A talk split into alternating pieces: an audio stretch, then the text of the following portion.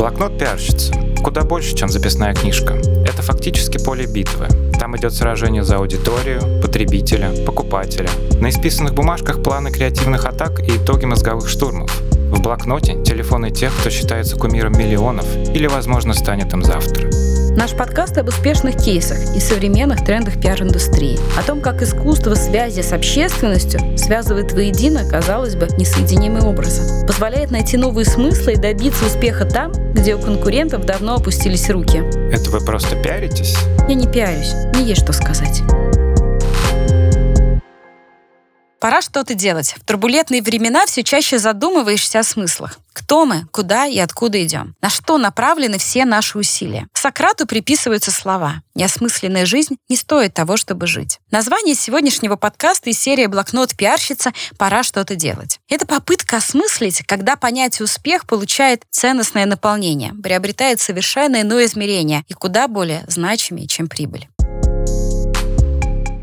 Помогать или не помогать? Как и кому? Каждый решает сам. Лично я убеждена, что благотворительностью заниматься лучше. Мы в агентстве все время помогаем небольшим благотворительным фондам. Мы помогаем беженцам из Донбасса. Мы помогаем и своей коллеге Оксане Гончаровой. Стоит сказать, что мотивировка для благотворительности может быть не только желание делать благие дела. В каком-то смысле благотворительность — это тоже часть успеха. И вообще есть две точки зрения. Согласно одной из них, рассказать о том, что помогаешь кому-либо, не стоит. Мол, иначе получается самый пиар. Согласно другой точке зрения, рассказать как раз стоит, причем глубоко, убедительно и вообще постоянно. Потому что именно личный пример заряжает других. Я лично придерживаюсь именно второй концепции. И стесняться тут нечего. Конечно, благотворительный сбор способен совершенно иначе окрасить любое мероприятие. Один из самых ярких в этом смысле примеров — подготовка боя между Марком Цукербергом, сооснователем компании Мета, в России она признана экстремистской организацией, и предпринимателем Илоном Маском. Организаторы объявили, что все вырученные средства пойдут на благотворительность. Правда, кому именно помогут, неясно. В одних источниках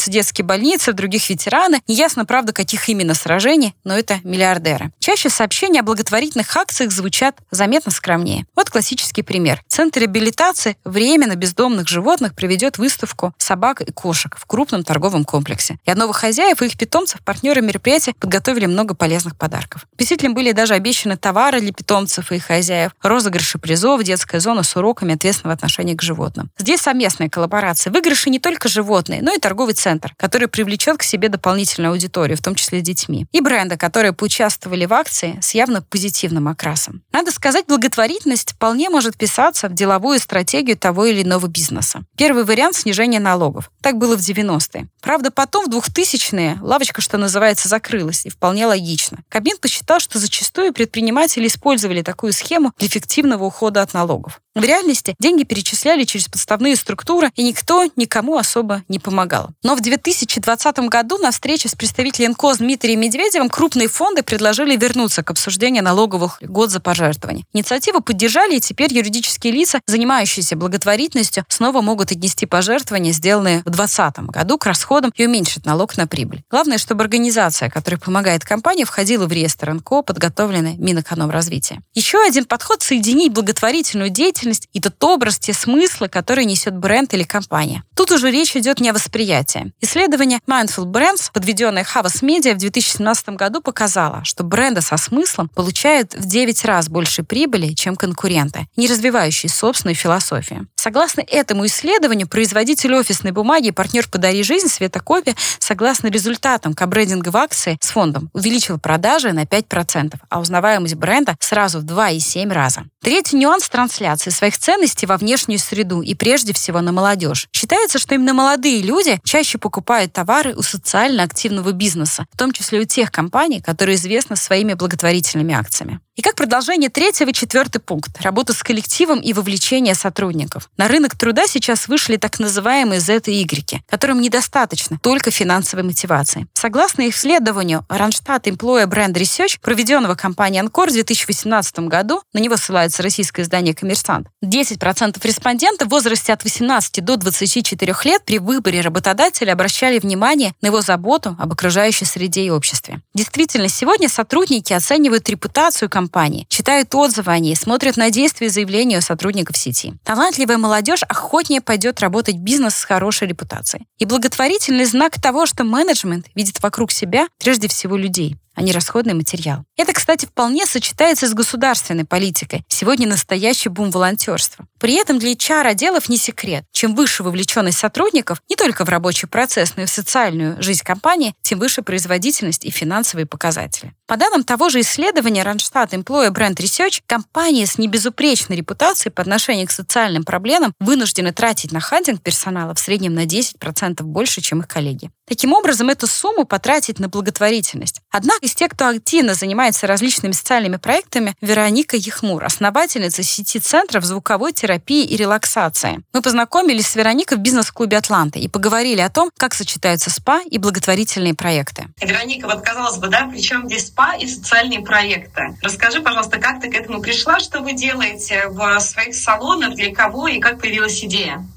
Ну, прежде всего, хочется сказать, эм, что спа — это все таки как вторичный момент расслабления тела, так как прежде всего мы направлены на то, чтобы делать людей счастливыми, и мы работаем больше с внутренним состоянием человека, с его настроением, с его самоощущением. И прежде всего, вот это вот основная наша цель. А благотворительность лично в моем случае это с самого детства я приносила домой кошечек, собачек, птичек. Поэтому для меня это, в принципе, моя жизнь. То есть это не произошло когда-то, да, это, в принципе, было с самого детства для меня. И, конечно же, сейчас, когда у меня есть такая возможность, когда у меня большая аудитория, огромное количество наших постоянных гостей, я понимаю, что мне хочется еще больше доносить ценность благотворительности, потому что если раньше я считала, что благотворительностью нужно заниматься тихо, это неприлично придавать это огласке. Если ты делаешь добро, делай его тихо. То сейчас я увидела совсем другую сторону этой ситуации, потому что наоборот нужно показывать, что ты делаешь добро и своим примером мотивировать других людей делать тоже. А расскажи подробнее, что ты делаешь в рамках а, своих, можно назвать их салонов, вот. Что вы делаете, для кого? Прежде всего, у меня с самого начала, с открытия самого первого центра, более трех лет назад, у меня была благотворительная практика, где человек, любой человек мог прийти и пожертвовать любую сумму, неважно какую, там рубль, пять тысяч рублей. И все эти средства по окончании месяца шли в поддержку помощи животным и поддержку деткам. Вот. При этом получается такая двойная ситуация, что человек идет на благотворительную практику, приносит пользу себе тем, что он пришел, и при этом поддерживая эти фонды, да, там, давая какую-то сумму, он вносит, скажем так, какие-то материальные средства для поддержки животных либо деток. Но это то, что прям вот каждого человека может касаться. Также у нас есть для мам с детками такие раз в месяц мы делаем, куда могут прийти мамы, а, либо одни, либо с детками, и мы проводим для них благотворительные мероприятия. То есть это практика, после практики такое приятное чаепитие с угощением, чтобы они могли расслабиться и вот немножечко побыть наедине с собой для себя, либо наоборот с детками провести как-то по-другому время. Ну, то есть это многодетные мамы, да? Это не всегда многодетные. В большей степени это мамы, у которых детки с какими-то ну, сложностями, осложнениями. А, доносите ли вы эту информацию до посетителей салонов? Да, знают ли они об этом, как они к этому относятся, как к этому относятся, главное, твои сотрудники? Да, конечно, наши гости об этом знают, и, естественно, с каждым разом все больше и больше приходят на такие практики, потому что человек, когда пришел один, потом он э, рекомендует своим друзьям, знакомым. Вот. И сейчас как-то люди начинают действительно думать о благотворительности, и некоторые действительно не знают, в какой фонд пожертвовать, как это сделать, то есть не понимают, с чего начать, поэтому это такой первый шаг, первый путь человека, который просто придя к нам в центр на благотворительность, благотворительную практику, уже делает вот эти свои первые шаги. И, конечно же, это здорово, что, во-первых, они чувствуют свою сопричастность к такому великому большому делу. Они очень ценят центр Яхмур Спейс за то, что мы это делаем. Ну и, конечно, вся наша команда, она гордится этим, потому что все равно, делая добро, невозможно не быть от этого счастливым. Деловая повестка Вероники – это как раз пример, как бизнес формирует лояльность и среди клиентов, равно как и среди коллектива. Такие технологии активно используются и крупными компаниями, которые решают свои задачи. Например, формирование своего имиджа в тех регионах, где они работают. Имея в активе благотворительные кейсы, да еще и щедро финансируемые, проще разговаривать и с чиновниками. Опять же, налицо дополнительная ответственность бренда. Формируется более глубокое эмоциональное взаимодействие с потребителем. Наконец, благотворительность — это вовлеченность сотрудника в решение социальной проблемы. Коллектив учится делиться не только деньгами, развивающими менеджерские навыки. Вот пример проект «Двигайся» компании PepsiCo и фонда «Арифметика добра». Сотрудники занимаются спортом. Время их тренировок переводится в средства, которые идут на развитие спортивных секций и образовательной программы в региональных детских домах. Наконец, желание поддержать других – это демонстрация стабильности и надежности. Вспоминается пирамида масла. Если бы что-то подобное придумали для компании, для бизнеса, то благотворительность находилась бы очень близко к ее вершине. Проблемной компании будет просто не до нее, а успешная, наоборот, продемонстрирует свою стабильность. Любопытный опыт у благотворительного фонда поддержку паралимпийцев «Точка опоры». Это, например, покупка благотворительных сувениров в качестве корпоративного подарка. Например, футболки с цитатой «Опустились руки, подними штангу». Тарелки с принтом «Вкусно поел, 40 раз присел» и других за отказ от покупки корпоративных сувениров в празднику в пользу побед паралимпийцев.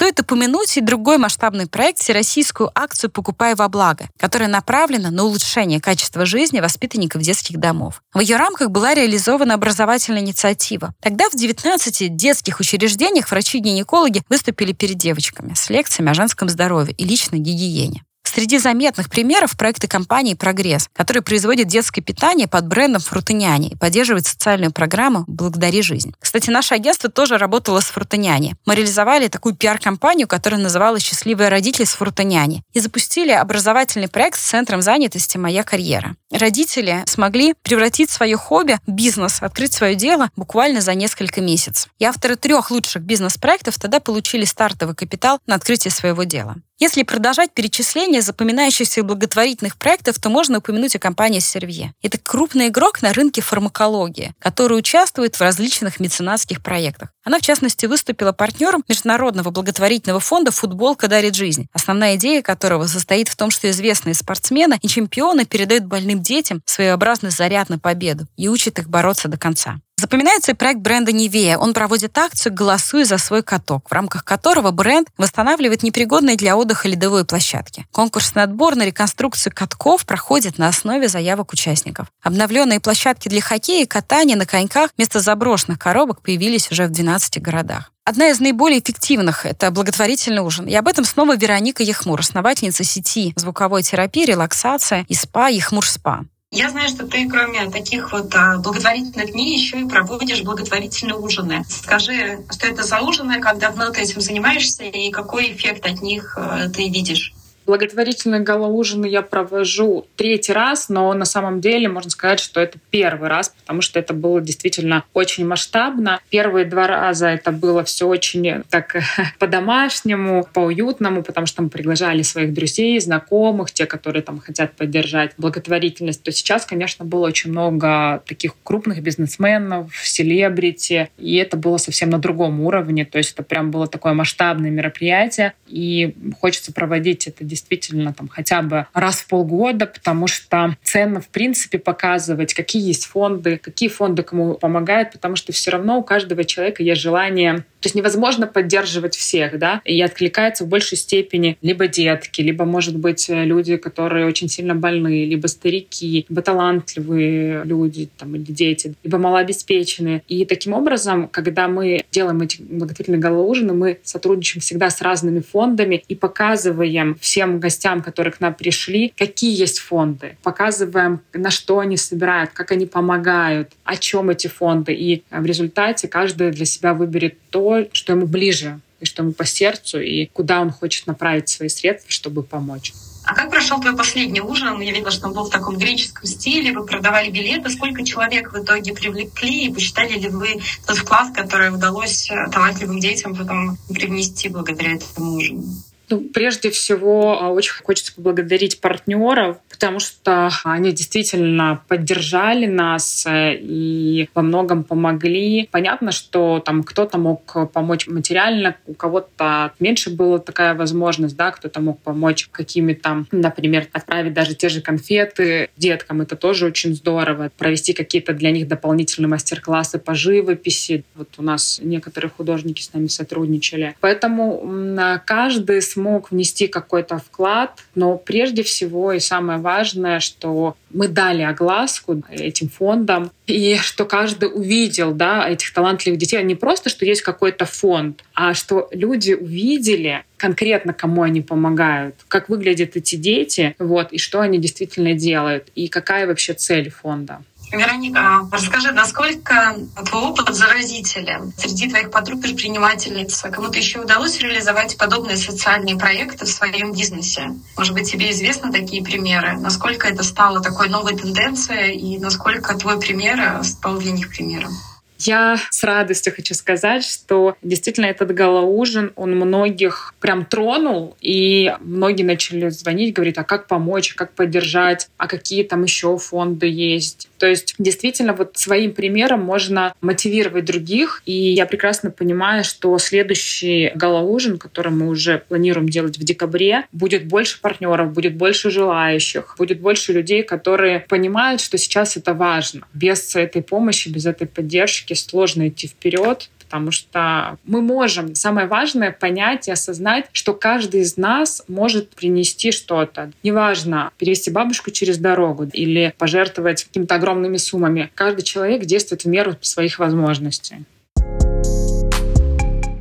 Есть разные способы благотворительности. Можно делать разовые пожертвования, можно работать с фондами. Самый распространенный способ, и, казалось бы, понятной аудитории, это когда бизнес перечисляет часть средств благотворительной организации или организует благотворительную акцию с вовлечением клиентов. В этом случае люди радуются своей причастности к благому делу. Бывает, что руководство предлагает сотрудникам отказаться от подарков или корпоративов перед Новым годом и перечислить сэкономленные деньги тем, кому нужна помощь. По данным прессы, именно так действует Райфайзен банки. Похожие модели используют Mitsubishi, Энергомаш и другие организации. Нельзя не упомянуть и корпоративное волонтерство, когда сотрудники добровольно участвуют в социальных программах при поддержке своей компании. Ездят в приюты, сажают деревья, навещают стариков в домах престарелых. Компания берет на себя организаторские задачи и дает сотрудникам гранты на реализацию собственных социальных проектов. Еще одна форма – краудфандинг. Согласно Википедии, это такое коллективное сотрудничество людей, которые добровольно объединяют свои деньги или другие ресурсы вместе, чтобы поддержать усилия других людей или организаций. В последнее время такую форму называют еще народным финансированием. Речь идет о широком привлечении организаций и населения к финансированию различных проектов без финансового посредникам. В 2017 году в крупнейшие российские краудфандинговые площадки собрали более 1 миллиарда рублей.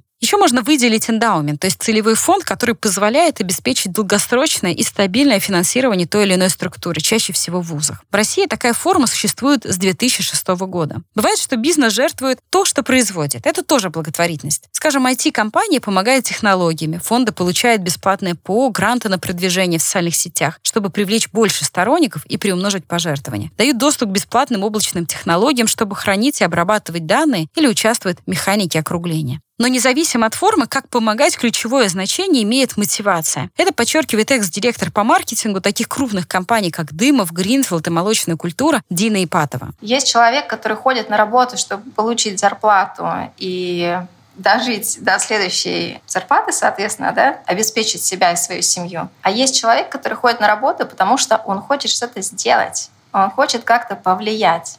И, на мой взгляд, это вот мои переживания после увольнения очень дополнили мое понимание о бизнесе вот в этой части. И, на мой взгляд, все ровно то же самое происходит в бизнесе. Мы можем делать бизнес для того, чтобы генерировать выручку. И дальше снова что-то делать в бизнесе для того, чтобы генерировать выручку и так до бесконечности. А можем делать бизнес для того, чтобы как-то повлиять на будущее страны, на качество потребления, на то, что нам важно в данный период жизни. И э, в той самой загранице люди, на мой взгляд, чуть более, может быть, широко это видят, и для них чуть более важно что-то транслировать в мир и не быть только потребителем.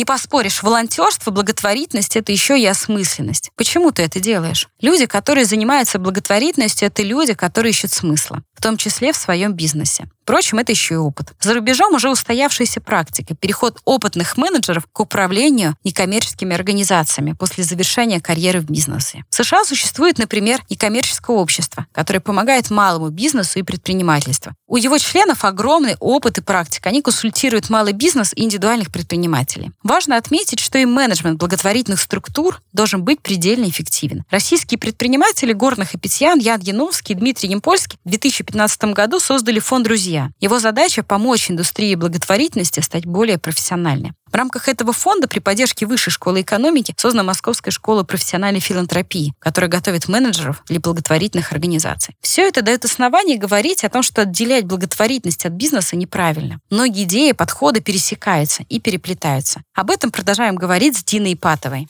Я наблюдаю, знаешь, ключевое, наверное, изменение, принципиальное изменение прям в корне маркетинга в том, что если раньше по началу, а именно начало моей карьеры было в 2002 году, когда мы еще листали журнал «Справочник. Желтые страницы», я могу сказать, что ключевое изменение возникло именно на смысловой почве. То есть раньше, что я наблюдала? Компания производит некий продукт. И потом на этот продукт накладываются смыслы, коммуникации, рождаются яркие рекламные кампании. Сейчас современный маркетинг, он строится на том, чтобы смыслы были уже в продукте. То есть в момент разработки продукта ты уже понимаешь, что ты с его помощью хочешь сказать миру, что ты хочешь сказать отдельно взятой аудитории.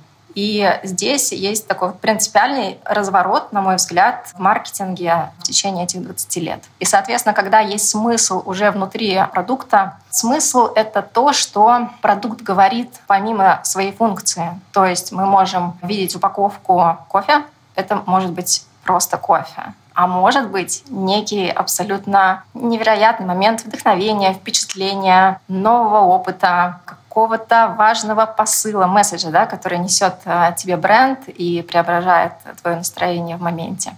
Вот именно от э, смыслов, когда они есть в продукте, то, соответственно, из коммуникации дальше вопросов не то чтобы не остается, но есть определенный стержень, от которого уже идут некие ответвления. Вот в этот раз у нас такая рекламная коммуникация будет, но она в любом случае связана с тем самым позиционированием, которое продукт выбирает вначале.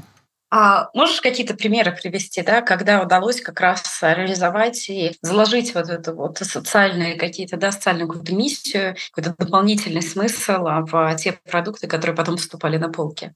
Мы можем, и наши слушатели, я допускаю, могут э, трактовать это понятие по-своему. И сейчас я наблюдаю определенные компании, которые направлены на заботу о животных или определенным образом помогают родителю воспитывать детей, не причинив им вреда, да, так скажем, в их будущей жизни.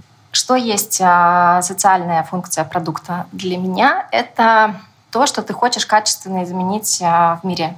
Это не только про права женщин, права детей и так далее. Это может быть а, даже какая-то сущность, которая может быть, она не кардинально каким-то образом трансформирует а, то, что происходит сегодня в социуме, но она так или иначе улучшает качество жизни людей. И если говорить о примерах, то я не могу не упомянуть тот бренд, к которому причастна непосредственно я. Это бренд «Молочная культура». Что мы сделали там? Мы запустили продукт, который был абсолютно не таким, как было принято на рынке тот момент, до появления молочной культуры, молочная полка была довольно однообразная и скучная. И нам очень хотелось привнести туда эмоции, привнести туда впечатления на разных, так скажем, сенсорах человеческих, да, чтобы это было и вкусно, чтобы это было приятно с этим знакомиться, читать, чтобы это было приятно трогать через упаковку, взаимодействовать с продуктом. И какой здесь э, произошел результат? Помимо того, что мы через изобретение некой новой запатентованной формы молочных продуктов в стакане с носом мы каким-то образом еще культуру потребления молока и кисломолочных продуктов обновили. То есть, э, спустившись в метро, там можно было встретить молодежь со стаканчиком ряженки. Но главное, главное, что произошло, э, на мой взгляд, именно после появления молочной культуры, эта категория товаров преобразилась. Там появилось довольно большое количество ярких, порой провокационных брендов и продуктов. И в этот отдел стало заходить интересно. Что же там нового придумали? Я считаю, это тоже своего рода социальная роль делать продукты а, интереснее и делать их проводниками каких-то смыслов и эмоций, которые делают, соответственно, качество жизни людей. И другой кейс, а, который был у меня уже относительно недавно, это мой клиент, а, с которым мы работали над его бизнесом. Это бренд роботов-пылесосов. Если до нашего сотрудничества он продавал роботы-пылесосы для чистоты в доме, как некий агрегат, то после нашего переосмысления и совместной работы мне удалось понять основателя, какие ценности движут им, что он хочет изменить, как он живет сам. И я узнала интересную историю о том, что основатель этого бренда — это йога-тичер. И так как в тот момент я сама очень увлеклась йогой, я словила вот эту волну, что роботы-пылесосы — это не предмет техники. Мы не должны продавать роботы как чистоту дома. Мы должны продавать роботы как время для важного, как время для возможности подумать, как э, чистоту мышления. И через рекламные интеграции, через э, коммуникацию, упаковку, через изменение голоса робота. В общем, мы задействовали там максимальное количество точек контакта. Нам удалось этот бренд перезапустить качественно и в объеме продаж тоже. Мы изменили внешний вид упаковки, мы изменили диджитал-носители этого бренда, перезапустили сайт, он стал совершенно в других цветах, в нем появилось больше чистоты визуальной. Мы поняли, что голос у робота должен быть дружелюбным. Это тот друг, который находится у тебя дома и каждый день тебя видит, но он не может говорить с тобой официальным тоном. Второе, мы разработали также специальные жидкости, которые можно добавлять в роботы с моющей функцией для того, чтобы оставлять приятный аромат в доме и, соответственно, улучшать качество уборки пола. В коммуникации у нас была коллаборация с женским комьюнити, которым мы отгрузили некоторое количество роботов, и пока роботы-пылесосы шуршали по дому, участницы этого сообщества занимались йогой, занимались яхтингом, ходили на пикники и проживали свою жизнь теми событиями, которые действительно были важны в тот момент времени. Также мы придумали имя каждому устройству. То есть э, создали некую такую историю про персонализацию, во-первых, да, а во-вторых, мы узнали, что пользователи роботов-пылесосов своих вот этих самых домочадцев действительно какими-то именами называют. Вот этот робот Макс, этот, не знаю, бывают вымышленные имена, очень забавные, проводили опросы, но в итоге мы назвали каждый из роботов своим именем. Мы добавили серию цветных роботов, которые каким-то образом тоже придают красок и яркости повседневной жизни и быту. В общем, там было очень много активностей, таких очень небольших на уровне деталей, но каждая из них, она в итоге ну, получается некое полотно ясного позиционирования и того, что сегодня выделяет этот бренд относительно других. Как собственнику бизнеса, я знаю, что нас слушают многие предприниматели, да, как собственнику бизнеса найти вот эту дополнительную миссию, ценности, с чего начать этот путь, на какие вопросы самому себе нужно ответить для того, чтобы придать своему бизнесу какую-то дополнительную ценность. Ну, во-первых, э, я считаю, что сейчас в целом есть э, глобальный тренд на то, что бизнесмены и предприниматели задаются вопросом, а зачем я это делаю? Вот чтобы что? И входящий запрос э, ко мне тоже есть. То есть, когда я знакомлюсь с компаниями, их основателями, очень часто звучит, что бизнес есть, продукт есть, продаем, а осмысленности нет. Что такое осмысленность? Это когда ты можешь коротко и ясно любому человеку объяснить, что ты делаешь, зачем ты делаешь, что ты хочешь изменить, улучшить. И запрос такой есть. С чего начать? Э, начать с себя. Моя методика, например, она строится на том, что я изучаю контекст две стороны. Первая, как можно глубже внутрь. Я лично общаюсь с основателями компаний и считываю их мышление, понимаю, что ими движет на самом деле в бизнесе, куда они стремятся, чего хотят. А вторая сторона — это, напротив, макросреда, как можно более широкий взгляд на внешний мир какие макротренды мы наблюдаем, куда движется отрасль, как мы можем ее эволюционировать, что хотят люди, а что они будут хотеть завтра. И исследуя обе эти составляющие, внутренний мир основателя и внешний огромный макромир, который часто не заметен с позиции основателя, мы находим вот те самые решения, которые и создают видение. Я убеждена в том, что у каждого основателя это есть. В нем это есть, но, быть может, просто не проявлено и не сформулировано. Когда и смыслы, есть и понимание, почему иногда надо что-то делать. Благотворительность, если заниматься по-серьезному, это не разовая акция. Во многом эта сфера получила развитие за рубежом, в том числе в США. Историки утверждают, что поскольку после заселения Америки европейцами там не было наследственной аристократии, благотворительные пожертвования приобрели особое значение для улучшения собственного социального имиджа и повышения престижа. В США оно стало социальным лифтом, возможностью получить доступ в элиту. Таким образом, не менее важной задачей, чем зарабатывание денег. Но и в России людям всегда помогали в разные века. Мне попалось на глаза исследование Галины Беляевой, доцента Воронежского государственной технической академии. Насколько древние корни имеет наша благотворительность. Поворотным пунктом в развитии благотворительности на Руси стало ее крещение, в результате которого христианство приобрело статус государственной религии. Оно породило явление нищелюбия, которое определяло развитие благотворительности в России до конца XVII века. Чтобы упорядочить благотворительность, в 996 году великий князь Владимир Святой издал устав, согласно которому социальное презрение давалось под покровительство церкви. Роль государства в организации презрения стала усиливаться в 15-16 веках. Стоглавый собор 1551 года констатировал рост нищенства в стране и призывал к устройству богоделин. Но благотворительность — это не только помощь. Это, как я уже отмечала, тесно сочетается с интересами бизнеса. Вот один из примеров. Известный производитель бытовой техники пришла к выводу. Участие благотворительных проектов становится дополнительным стимулом для покупателя. В этом уверена Анастасия Синьковская, руководитель группы рекламы мы поняли, что технику можно же просто кастомизировать. И вот у нас в категории роботов-пылесосов планируется выпуск сменных панелей. И мы долго думали с коллегами, э, как это представить э, потребителям, и пришли к выводу, что, наверное, было бы правильно не просто нанести какой-то разработанный рисунок на эту панель и э, выпустить это на рынок, а, наверное, классно было бы это все соединить с какой-то социальной историей. И придать смысл этому. Да, и придать большого смысла этому. У нас в середине осени должен появиться уже на полках совместный продукт э, компании Redmond и благотворительного фонда «Перспектива». На наших крышках будут нанесены изображения и рисунки особенных художников.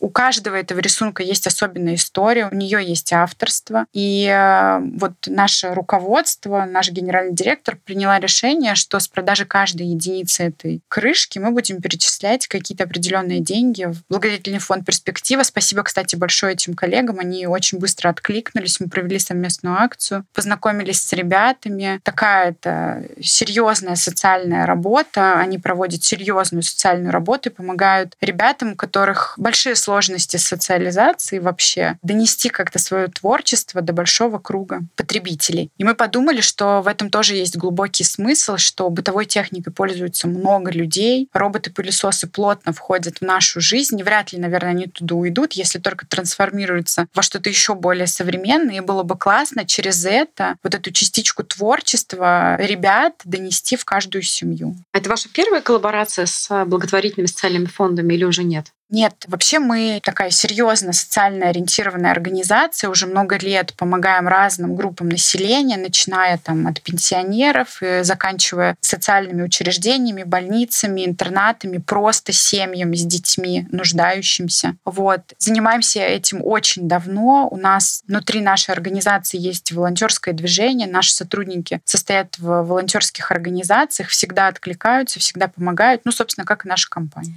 А если говорить о маркетинговой компании, это первая коллаборация такого рода? Мне кажется, да, то, как мы видим этот проект вот в будущем, наверное, это первый такой масштабный проект. Но в целом у нас планируется выпуск еще одного ко-брендингового продукта. Пока я не могу об этом говорить, но мы в целом а, за направление нестандартных продуктов, которые могут заинтересовать ту или иную аудиторию.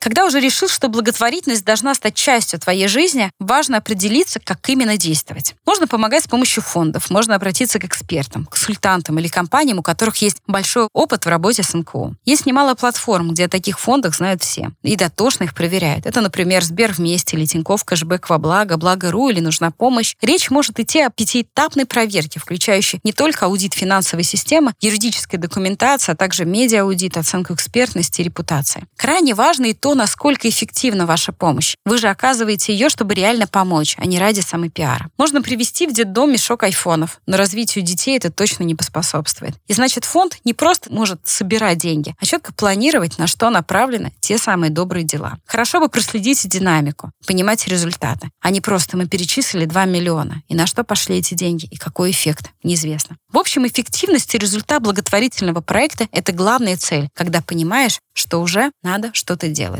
С вами была Ольга Павликова и ее подкаст «Блокнот пиарщица». Блокнот пиарщицы. Я не пиарюсь, мне есть что сказать.